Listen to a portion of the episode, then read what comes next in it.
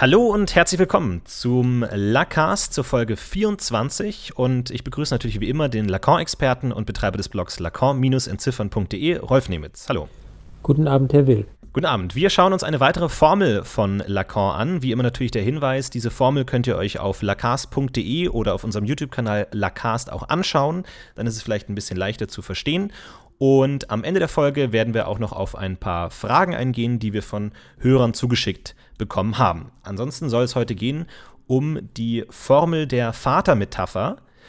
Und ähm, es ist vielleicht der Hinweis äh, ganz gut, dass wir einige der Begriffe, die hier vorkommen, schon mal besprochen haben in einzelnen Folgen. Wir haben über den Namen des Vaters schon mal gesprochen und über den Phallus haben wir schon eine Folge gemacht. Also vielleicht an alle, die diese Folgen noch nicht gehört haben, könnt ihr euch die vielleicht als kleine Vorbereitung anhören. Dann habt ihr vielleicht ein bisschen eine Grundlage, worum es hier geht. Ja, wir haben es wieder mit einer Formel zu tun. Die Formel der Vatermetapher, auch über die Metapher haben wir schon gesprochen. Die Formel besteht insgesamt aus drei Brüchen, wie wir sie von Lacan schon häufiger gesehen haben. Und wir werden jeden dieser Bruch Brüche Stück für Stück nacheinander durchgehen und besprechen, was es damit auf sich hat und was diese Formel letztlich insgesamt überhaupt aussagen soll. Brüche im Sinne der Mathematik, also Ausdrücke mit einem waagerechten Strich zwischen einem oberen und einem unteren Ausdruck. Mit dieser Formel versucht Lacan zwei grundlegende Konzepte der Psychoanalyse neu zu formulieren, nämlich den Begriff des Oedipus-Komplexes, also die Formel ist eine Antwort auf die Frage, was ist eigentlich der Oedipus-Komplex? Lacans Antwort zu diesem Zeitpunkt. Die Formel ist von 1987, äh, 1957, 58, 59. Das erste, was er also zu reformulieren versucht, ist Ödipuskomplex und das zweite ist Kastrationskomplex. Das sind zwei Schlüsselbegriffe der Psychoanalyse, der klassischen Psychoanalyse, bei Freud, in der Psychoanalyse überhaupt. Und hier haben wir also in Formelgestalt Lacans Auffassungen über das Verhältnis zwischen Ödipuskomplex und Kastrationskomplex. Das ist die erste Vorbemerkung. Noch eine zweite Vorbemerkung. Wir haben ja drei, wie Sie gesagt haben, drei Brüche. Und die Brüche sind, und wir haben auch im Titel dieser Formel das Wort Vatermetapher. Man muss sich also erinnern, was eine Metapher ist. Und die, das, was man im Hinterkopf haben muss, ist, eine Metapher ist eine Ersetzung eines Signifikanten durch einen anderen Signifikanten. Erstens. Und zweitens, diese Ersetzung hat einen bestimmten Effekt, nämlich dass eine bestimmte Bedeutung entsteht. Wenn man sich daran erinnert, dann weiß man schon, bevor man überhaupt irgendetwas gehört hat über die Formel der Vatermetapher, dass es erstens darum geht, dass hier eine Ersetzung stattfindet, Metapher, und zweitens, dass durch diese Ersetzung ein neues Signifikat erzeugt wird, eine neue Bedeutung. Das, was ersetzt wird, ist ein Signifikant durch einen anderen Signifikanten. Und das, was der Effekt dieser signifikanten Substitution ist, dass eine neue Bedeutung entsteht. Man wird also zum Schluss sagen müssen, um, wenn man mit der Formel umgehen will, welche neue Bedeutung entsteht durch welche signifikanten Ersetzung. Vielleicht gehe ich die Formel einmal komplett durch und dann würden wir mit dem mittleren äh, mathematischen Bruch ähm, anfangen. Und zwar haben wir auf der linken Seite den Bruch, da heißt es der Name des Vaters über dem Bruchstrich und unter dem Bruchstrich das Begehren der Mutter. Zwischen dem ersten und dem zweiten Bruch haben wir einen Punkt, so als würden sie multipliziert werden, wenn es eine mathematische Formel wäre. Und der zweite Bruch, da steht dann das Begehren der Mutter oben und unter dem Bruchstrich steht dem Subjekt signifiziert. Und zwischen dem zweiten und dem dritten Bruch steht dann ein Pfeil, der führt dann sozusagen zu dem dritten Bruch auf der rechten Seite der Formel. Und dort heißt es einmal, haben wir eine Klammer und vor der Klammer steht nochmal Name des Vaters und in der Klammer steht dann der dritte Bruch und zwar oben ein großes A und unter dem Bruchstrich Phallus. Also wir haben hier einige Begriffe, die zusammen funktionieren und wir fangen mit dem mittleren Bruch an. Zumindest haben wir so entschieden, dass es so am einfachsten wäre, diese Formel zu erklären. Und der mittlere Bruch, wie gesagt, Begehren der Mutter über dem Strich und dem Subjekt signifiziert unter dem Bruchstrich. Als erstes muss man äh, sich wieder in Erinnerung rufen, dass wir hier die Schreibweise äh, Signifikant über Signifikat haben. Begehren der Mutter, damit ist also ein bestimmter Signifikant gemeint, ein bestimmtes symbolisches Element, ein sprachartiges Element. Und man muss sich fragen, was ist jetzt das sprachartige Element bei Begehren der Mutter? Darunter, darunter haben wir dem Subjekt signifiziert, äh, im Französischen signifier au sujet.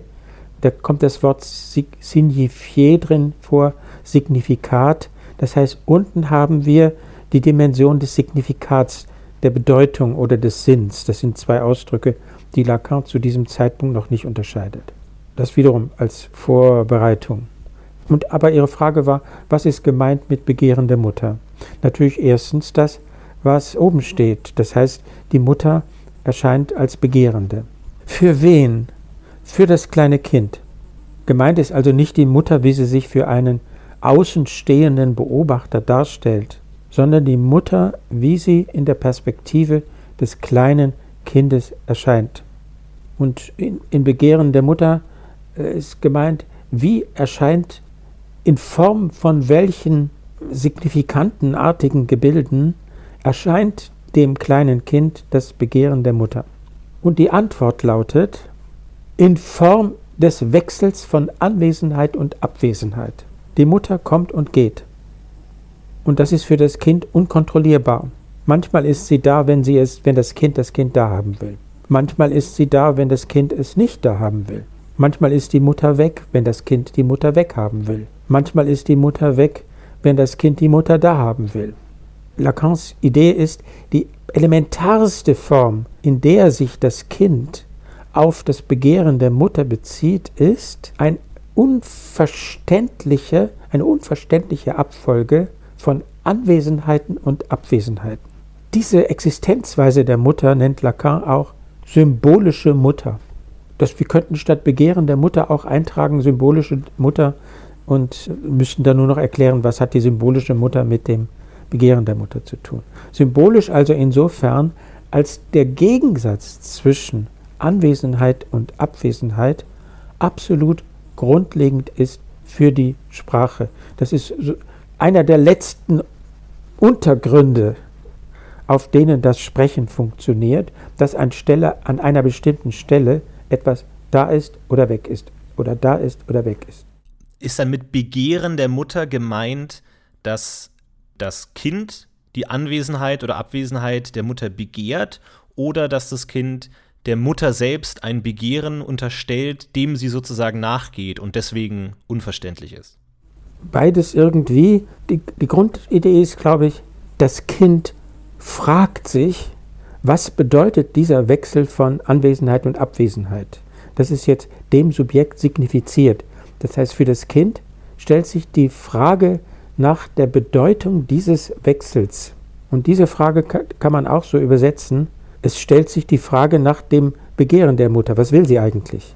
Und insofern meinen die beiden Ausdrücke in der mittleren Form, das kleine Kind fragt nach der Bedeutung dieses Wechsels von Anwesenheit und Abwesenheit, fragt also, was begehrt die Mutter?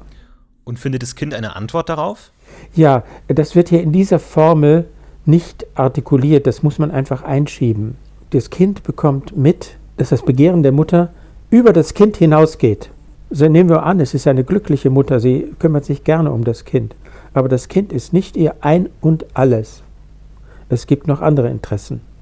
Das Kind versucht herauszufinden, was könnte das sein. Und es versucht sich an die Stelle zu bringen, dass es sozusagen das Begehren der Mutter ganz und gar an sich ziehen kann. Dass es das ist, was ihr absolut fehlt und mehr nicht. Und das ist also der erste Schritt. Es versucht, sich an diese Position zu bringen. Und das nennt Lacan, diese Position des Kindes nennt Lacan der Phallus sein. Wie wird hier argumentiert? Naja, das Begehren der Mutter, das wissen wir aus der Psychoanalyse, äh, soweit es sich auf das Kind richtet, ist das Kind ein Phallusersatz. Das heißt, durch die Beziehung des Begehrens der Mutter zum Kind schimmert gewissermaßen der Phallus hindurch. Und auf irgendeine Weise, ich weiß nicht, wie Lacan sich das im Einzelnen vorstellt, erahnt das Kind, dass es darum geht und versucht sich also zum Phallus zu machen. Deswegen nennt er diese Position der Phallus sein. Also das zu sein, was das Begehren, wovon die Mutter unbewusst, unbewusst glaubt, dass es ihr fehlt. Aber das ist jetzt eher, damit mit Phallus ist hier eher so eine Art von Platzhalter gemeint, oder? Weil das Kind hat ja keine Gewissheit darüber, was jetzt genau es ist, sondern es ist so eine Art Platzhalter für das, was auch immer neben dem Kind noch existiert, oder? Ja, man könnte auch einfach sagen, das Kind will das sein, was der Mutter fehlt, und nennen wir das mal Phallus, und dann ist die Position des Kindes der Phallus sein. Es fehlt ja auch in der Formel an dieser Stelle der Ausdruck Phallus, in die Formel selbst wird es nicht integriert. Aber Lacan sagt in dem Kontext auch, das Signifikat des Kommens und Gehens der Mutter ist der Phallus. Ich glaube, das ist genau das hier gemeint, dass die Bedeutung oder zumindest die vom Kind vermutete Bedeutung des Kommens und Gehens der Phallus sein muss. Vermutet ist noch zu stark, ne? also irgendwie andeutungsweise geahnt. Mhm. Okay, das ist der mittlere Bruch, der mittlere Term. Wie sieht der linke aus? Da haben wir einmal der Name des Vaters über Begehren der Mutter. Hier taucht das Begehren der Mutter nochmal auf. Das ist jetzt als Ersetzungsbeziehung zu denken. An die Stelle des Begehrens der Mutter tritt der Name des Vaters. Äh, Begehren der Mutter fällt mir noch eine Erläuterung dazu ein. Der Ausdruck ist im Französischen doppeldeutig, im Deutschen ein bisschen, nicht ganz so stark, aber im Französischen muss man sich fragen, ist gemeint das Begehren auf der Seite der Mutter, so habe ich das bislang erläutert, oder ist gemeint das Begehren nach der Mutter? Im Französischen steht le désir de la mère für beides. Und die Antwort, was ist gemeint, ist beides. Das Kind, das Kind begehrt, von der Mutter begehrt zu werden. Okay. Und äh, auf der linken Seite haben wir jetzt also darüber stehen Name des Vaters, der Vater als Signifikant, der symbolische Vater, der Vater als Element des unbewussten signifikanten Apparats ist etwas, was den signifikanten Begehren der Mutter ersetzt. In klassischer psychoanalytischer Terminologie, der Vater ist der Funktionär des Inzestverbots. Der hat die Funktion, das Inzestverbot gegenüber dem Kind durchzusetzen. Auf welche Art und Weise? Nicht indem er sagt, ein Gesetz artikuliert, sondern indem er einen Abstand zwischen dem Kind und der Mutter erzeugt, etwa indem er das Kind aus dem Bett der Mutter verscheucht. Ja, also das, glaube ich, ist ganz wichtig festzuhalten, dass obwohl der mittlere und der linke Term ähnlich aussehen, ist hier, wenn ich das richtig verstanden habe, eine andere Art von Beziehung gemeint. In der Mitte haben wir eine Signifikant-Signifikat-Beziehung und auf der linken Seite eine, der obere Term ersetzt den unteren Term. Dadurch wird der untere Term zum Signifikat des oberen Terms. Das heißt, das Gesetz, das vom Vater verkörpert wird, hat ein unbewusstes Signifikat, eine unbewusste Bedeutung, einen unbewussten Sinn nämlich das Begehren der Mutter, das Begehren nach der Mutter, das Begehren von der Mutter begehrt zu werden. Das ist von, die von Lacan häufig thematisierte Beziehung zwischen Gesetz und Begehren. Das Gesetz ist die Kehrseite des Begehrens. Das heißt, das ist wahrscheinlich der irritierende Punkt, ein Signifikant kann die Funktion des Signifika eines Signifikats haben. Das heißt, gibt es aber jetzt einen theoretischen Unterschied zwischen dem mittleren Strich und dem linken Strich oder sind das beide ähnliche Signifikatsbeziehungen? Weil wir haben ja bei dem mittleren Term nicht diese Ersetzung, dass der obere Term den unteren Term ersetzt. Es ist schon unterschiedlich, unterschiedliche Beziehungen gemeint. Unterschiedliche ja, Beziehungen. würde ich auch sagen. Warum macht Lacan solche Formeln? Äh, das, die sehen ein bisschen aus wie mathematische Formeln. Sie sind keine mathematischen Formeln. In warum nicht? Weil man damit nicht rechnen kann. Lacan versucht ein bisschen, ein bisschen zu formalisieren, weil er sich davon verspricht, dass man Struktur, Strukturen äh, auf die Spur kommt. Und äh, dabei werden extreme Abstraktionen vorgenommen. Man könnte einerseits betonen, dass der Bruchstrich unterschiedlich funktioniert, so wie Sie das gerade machen, völlig klar. Und man könnte sagen, na fragen wir doch auch mal danach, was der Bruchstrich in beiden Fällen Gemeinsames hat vielleicht könnte man sagen, in beiden Fällen steht der Bruchstrich für eine Sperre.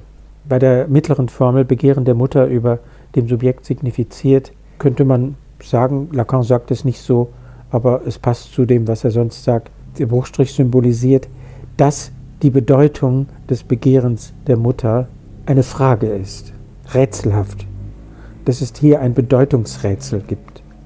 Und den Signifikanten könnte man als Stellvertreter für diese Versperrtheit der, der Bedeutung einsetzen. Und dasselbe auf der Seite, auf der linken Seite, da könnte man sagen, der Bruchstrich bedeutet auch ebenfalls eine Sperre.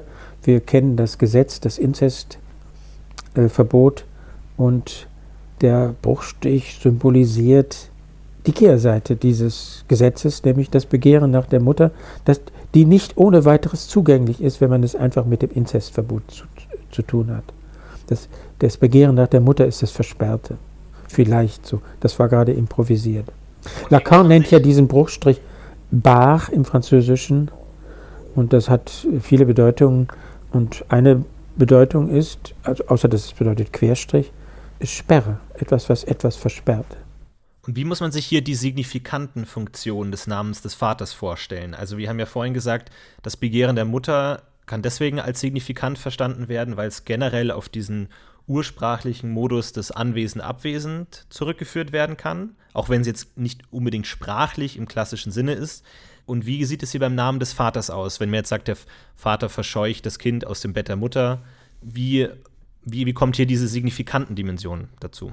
Auf zwei Weisen für Lacan, für den Lacan dieser Zeit. Erstens durch das Nein. Äh, Name des Vaters heißt im Französischen Nom du Père und äh, Nom du Père ist doppeldeutig meint also einerseits Name des Vaters und meint andererseits Nein des Vaters. Und ein Verbot ist ein symbolisches Element. In einer reinen Bildwelt gibt es keine Verbote. Du darfst nicht. Und andererseits ist der Name des Vaters, mit, äh, ist aber auch der Name des Vaters gemeint, aber nicht der Name des Vaters, dass er einen bestimmten Vornamen hat oder einen Nachnamen oder eine Kombination von Vornamen und Nachnamen, sondern dass es ein Verwandtschaftsterm ist. Dieser Mann ist mein Vater oder wie das Kind sagt, mein Papa oder wie ich als Kind gesagt habe, mein Vati. Und das ist ein Verwandtschaftsterminus. Und eine Verwandtschaftsterminologie ist etwas Symbolisches. Wir haben also einen Verwandtschaftsterminus, der mit einem Verbot gekoppelt ist. Und dieser Verwandtschaftsterminus ist äh, die, die, die Verwandtschaftsterminologie ist ein symbolisches Netz, könnte man sagen, das die sozialen Zusammenhänge strukturiert, in unserer Gesellschaft nicht mehr so stark, in äh, anderen Gesellschaften, Gesellschaften ohne Staat, der absolut entscheidende Zusammenhang. Wir haben ja schon mal eine Folge über den Namen des Vaters gemacht und da haben Sie ja auch äh, betont, dass damit nicht notwendigerweise jetzt der biologische Vater gemeint ist oder nicht unbedingt der Mensch-Vater. Und wie muss man dann das jetzt hier aber verstehen, wenn diese Verwandtschaftsbeziehung relevant ist? die kann ja sozusagen nur der biologische oder der tatsächliche Vater so dann einnehmen. Keineswegs. Es gibt ja Adoption. Also muss diese Verwandtschaftsbeziehung in irgendeiner Weise tatsächlich existieren oder reicht es, dass jemand so angesprochen wird oder sich auf eine gewisse Weise verhält oder sowas? Ja, man kann, wie soll ich sagen, das Netz, was Sie mir reichen, in zwei Richtungen auswerfen. Das eine ist, wie ist es in sogenannten in den von den Ethnologen beschriebenen Gesellschaften ohne Staat. Da gibt es Vorstellungen, dass auch ein Stein ein Vater sein kann. Lacan spricht da ausführlich darüber. Und äh, das ist ihm wichtig, weil es zeigt, der Vater ist nicht der biologische Vater. Das ist eine Funktion im Sprechen, dass jemand als Vater angesehen wird. Es ist nicht so üblich heute mit dem Stein die Sache, sondern als Rep sagen, in nicht lakanischer Sprache als Repräsentant von Gesetz und Ordnung. Gut, und jetzt äh, sagten Sie, hier wird das Begehren der Mutter ersetzt in dieser Metapher. Wie muss man sich das vorstellen? Ist es dann weg oder erloschen oder wo, wo ist das dann nach dieser Ersetzung?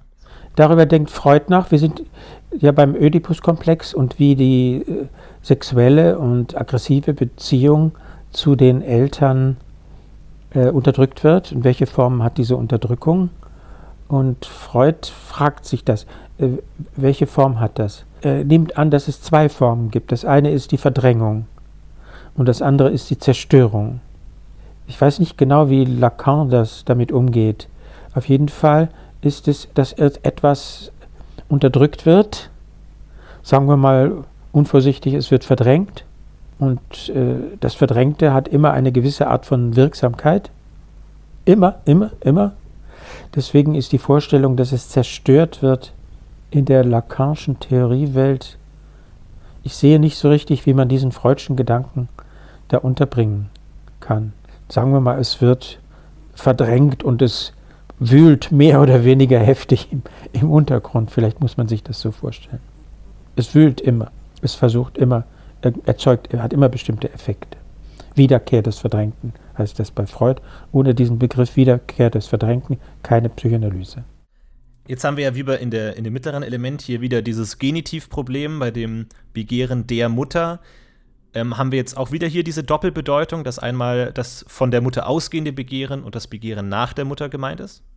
Ja, der, das Inzestverbot, der Vater äh, als derjenige, der einen, ein Gesetz einführt in die Beziehung zwischen Kind und Mutter, sorgt, wenn das Ganze funktioniert, dafür, dass das Begehren des Kindes von der Mutter begehrt zu werden verdrängt wird. Und auf der Seite der Mutter, wie, wie wirkt das auf das von der Mutter ausgehende Begehren ein?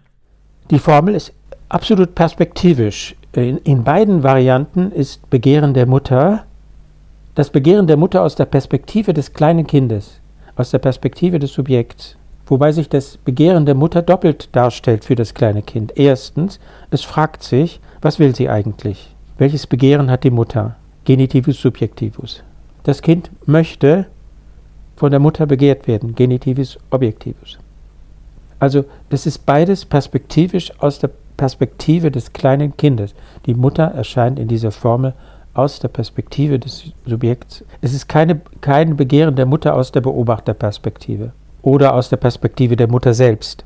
Ich versuche jetzt schon mal die beiden ersten Elemente zusammenbringen zu, zu bringen. Das heißt, aus der Perspektive des Kindes steht dann der Name des Vaters im Weg zum Phallus. Er behindert die Identifikation mit dem Phallus. Ja. Der, Name des Vaters, also das Gesetz, das vom Vater äh, nicht von dem Vater als Person, sondern durch die Vaterfunktion realisierte Gesetz sorgt dafür, dass das Kind von der Position für die Mutter das, ein, das zu sein, was ihr absolut fehlt, dass das blockiert wird. Entschuldigen Sie diesen Satz, der hat sich verheddert. Lacan schreibt, äh, entwickelt diese Formel in den Seminaren 4, 5, 4 und 5 und äh, die Fassung, die wir hier besprechen, findet man in einem Aufsatz über Psychose, über eine Frage, die jeder möglichen Behandlung der Psychose vorausgeht, von 19, 1958 geschrieben, also zeitgleich mit diesen Seminaren. Letztlich geht es bei dieser Formel auch um die Psychose. Und das hängt mit dem Begriff Namen des Vaters zusammen. Da kann man jetzt nicht einsteigen, aber ist doch wichtig, deswegen will ich es kurz benennen. Lacan zufolge beruht die Psychose darauf, dass der Name des Vaters nicht installiert wird. Das heißt, dass das Begehren der Mutter in den beiden Bedeutungen, Begehren der Mutter aus der Perspektive des Kindes in beiden Bedeutungen, nicht verdrängt wird. Die Hauptthese ist also, ein Psychotiker ist jemand, der in der Position feststeckt, das zu sein, was der Mutter fehlt, das zu sein zu versuchen, sich furchtbar abzurackern, das zu sein zu versuchen, was der Mutter fehlt weil der Vater nicht dazwischen gefunkt hat, aus irgendwelchen Gründen. Die Psychose beruht also darauf, Lacan zufolge, das ist die Hauptthese, dass der Name des Vaters nicht gebildet worden ist, dass also äh, das Kind an der Position festhält, für die Mutter das zu sein, was ihr fehlt.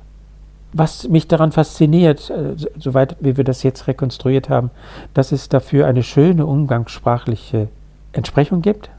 Man sagt doch zu Kindern, die eng an der Mutter festhalten, enger als es sein sollte aus der Perspektive des Beobachters. Er hängt noch am Rockzipfel, am Rockzipfel oder am Schürzenzipfel der Mutter. Das ist ein faszinierender Ausdruck, weil hier der Zipfel auftaucht. Der Zipfel der Mutter. Das ist so beeindruckend, dass mir die Luft wegbleibt, wenn ich mir das klar mache. Und der hängt daran, das wäre jetzt also ins Psychoanalytische übersetzt, er versucht, der Zipfel der Mutter zu sein.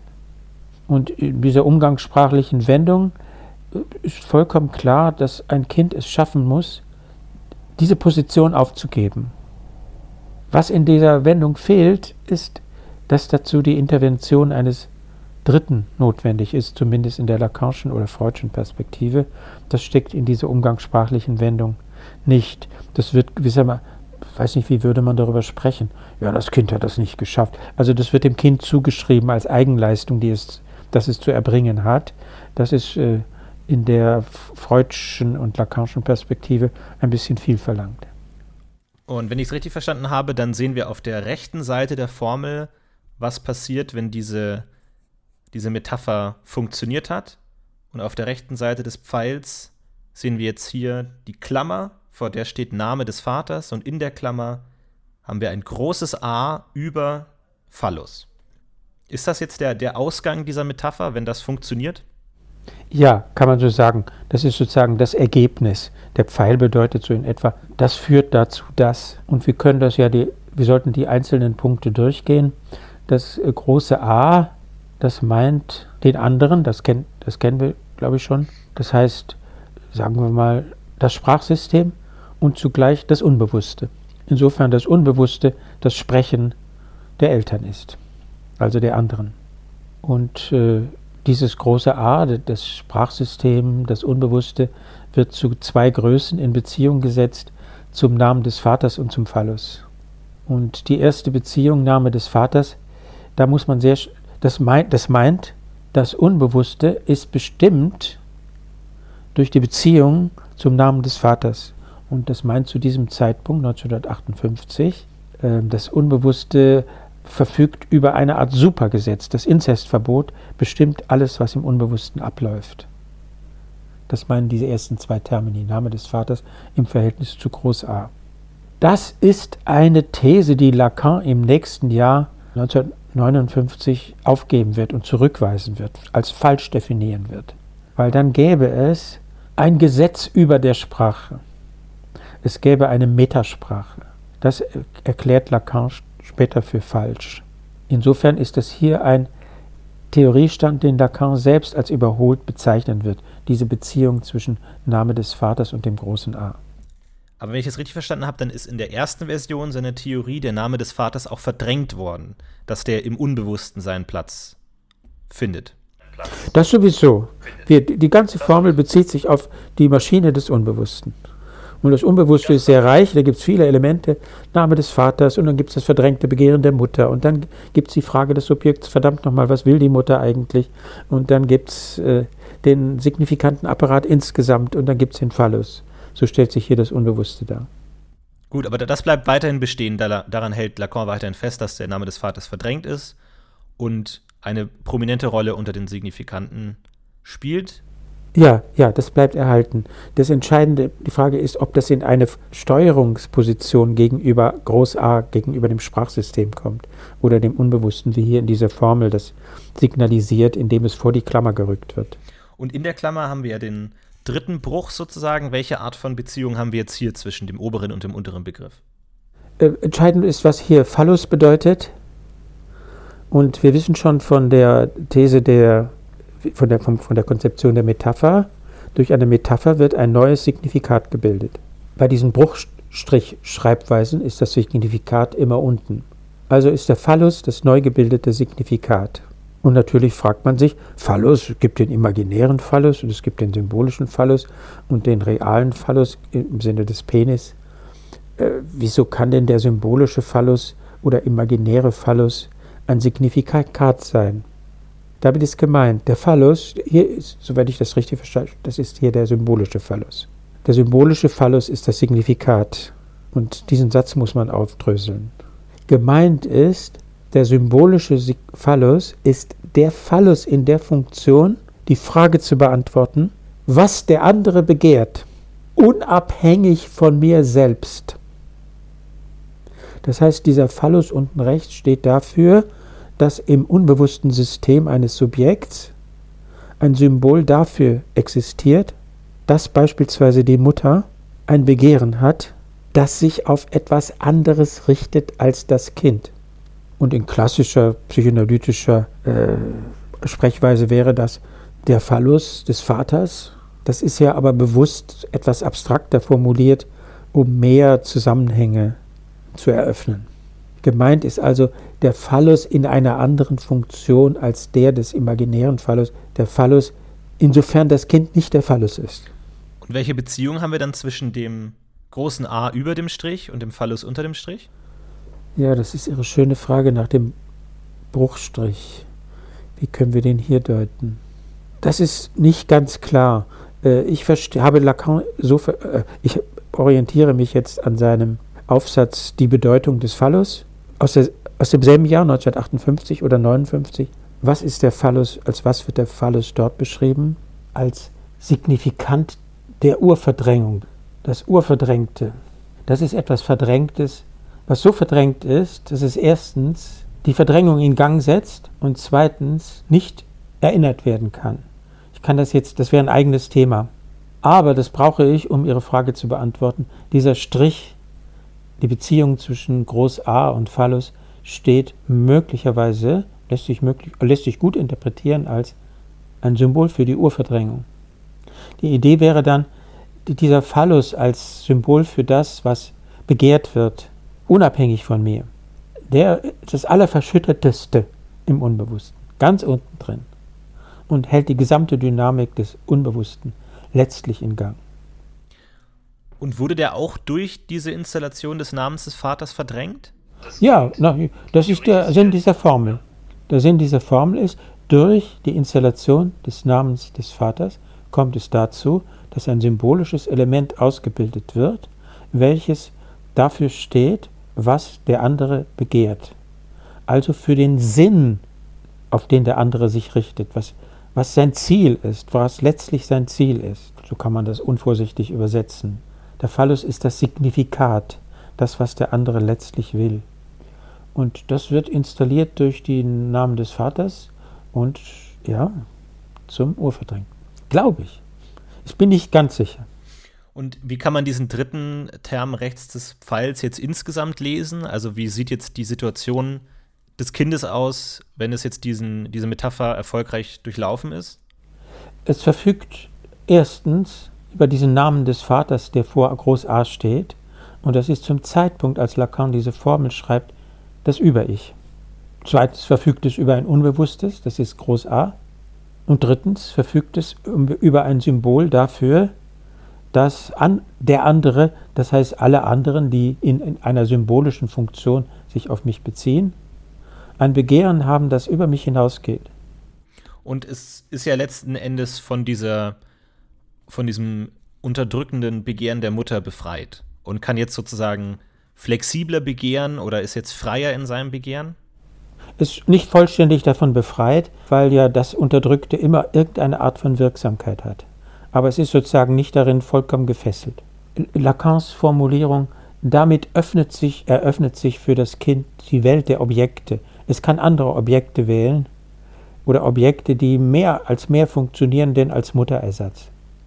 Genau, und wie Sie schon gesagt haben, der Psychotiker kommt dann nicht in den Genuss von all diesen Dingen, sondern bleibt stecken im Begehren der Mutter. Ist die These von Lacan. Mhm.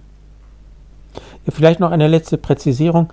Es wird also im Endergebnis der Phallus gebildet durch die Vatermetapher. Durch die Metapher wird ein neues Signifikat gebildet. Das neue Signifikat ist also der Phallus. Inwiefern ist der Phallus ein Signifikat? Wenn man unter Signifikat versteht, das ist ein bisschen wild hier von Lacan, wenn man unter Signifikat versteht, das, was der andere will das, worauf er aus ist.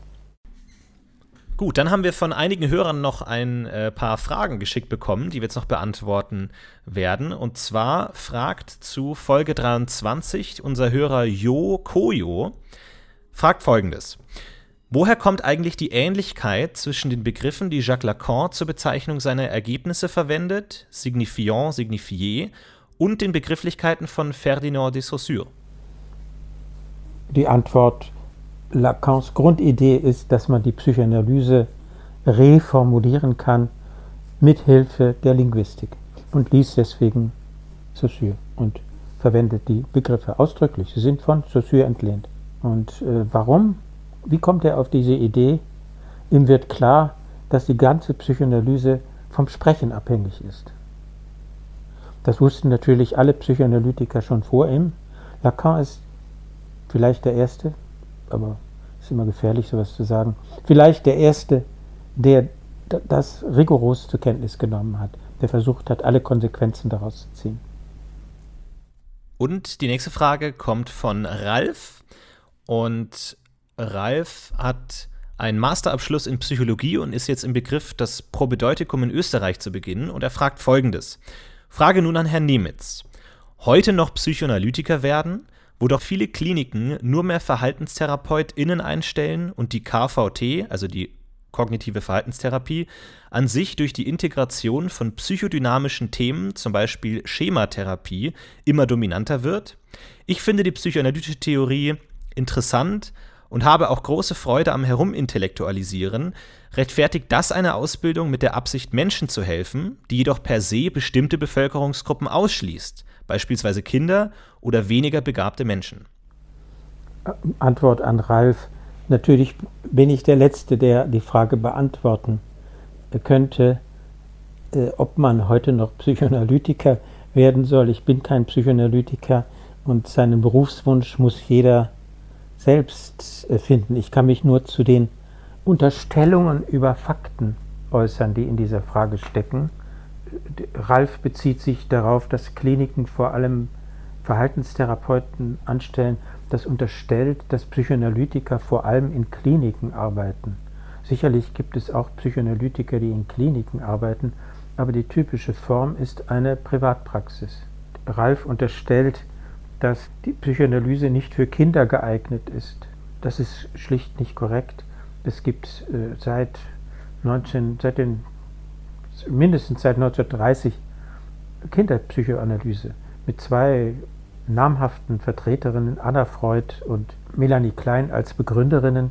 Das ist also ein riesiges Feld Kinderpsychoanalyse. In Frankreich Françoise Dolto. Dann dritte Unterstellung, psychoanalytische Theorie. Er bringt es herum mit dem Herumintellektualisieren. Da fühle ich mich sehr zu Hause. Ich intellektualisiere auch gerne herum. Aber ich möchte doch an der Stelle darauf hinweisen, Psychoanalyse ist im Kern kein Herumintellektualisieren, sondern dass man eine, sich einer Analyse unterzieht.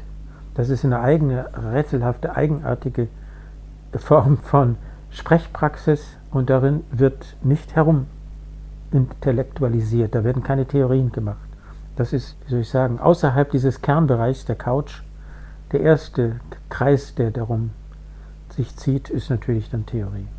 Aber der Kern ist völlig anders. Also, es gibt noch eine weitere Frage von Mechthild zur Folge 23.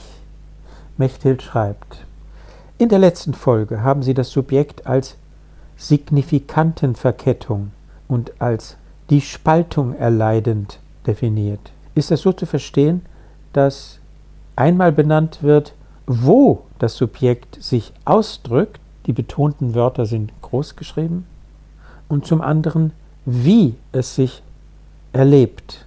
Beide Aspekte haben unbewusste Anteile. Warum kann man das Subjekt dann nicht mit den Unbewussten gleichsetzen? In der Sekundärliteratur habe ich solche Gleichsetzungen gefunden. Ja, danke für die raffinierte Frage.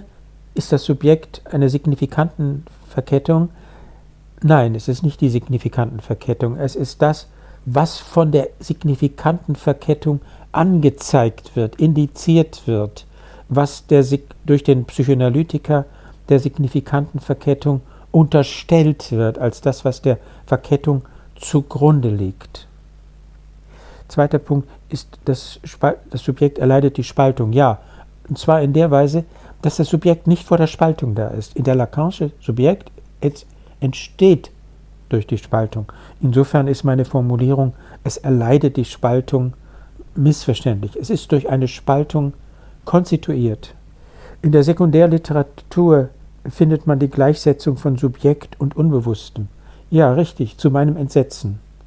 Für Lacan ist es absolut zentral, das zu unterscheiden. Ich kann das hier nur ganz kurz äh, argumentieren. Ab Seminar 17 versucht er seine Theorie auf vier kleine Termini zu reduzieren. Signifikant 1, Signifikant 2, ausgestrichenes Subjekt, klein a für Objekt klein a. Zu diesen vier Termini gehört also erstens S2, der zweite Signifikant, und zweitens das ausgestrichene Subjekt. Den zweiten Signifikanten S2 setzt er mit Wissen gleich.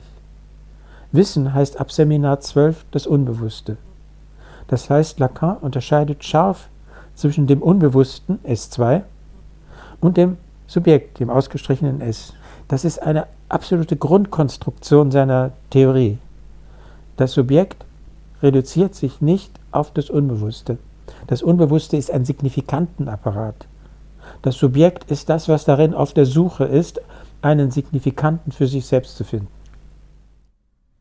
Ja, falls ihr auch eine Frage habt, könnt ihr sie uns gerne schicken an mail.lacast.de oder ihr kommentiert auf der Webseite oder schreibt uns bei Twitter oder Facebook. Ansonsten bedanke ich mich recht herzlich bei Herrn Nemitz. Bis zum nächsten Mal. Bis zum nächsten Mal.